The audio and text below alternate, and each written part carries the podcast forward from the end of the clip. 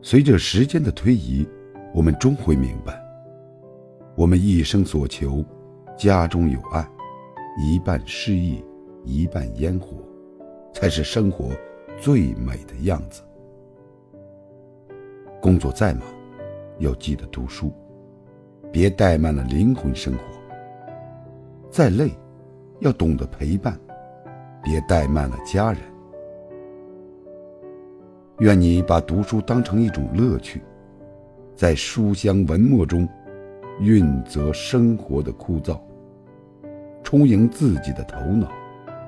愿你懂得珍惜家人的付出，好好经营家庭，好好经营人生。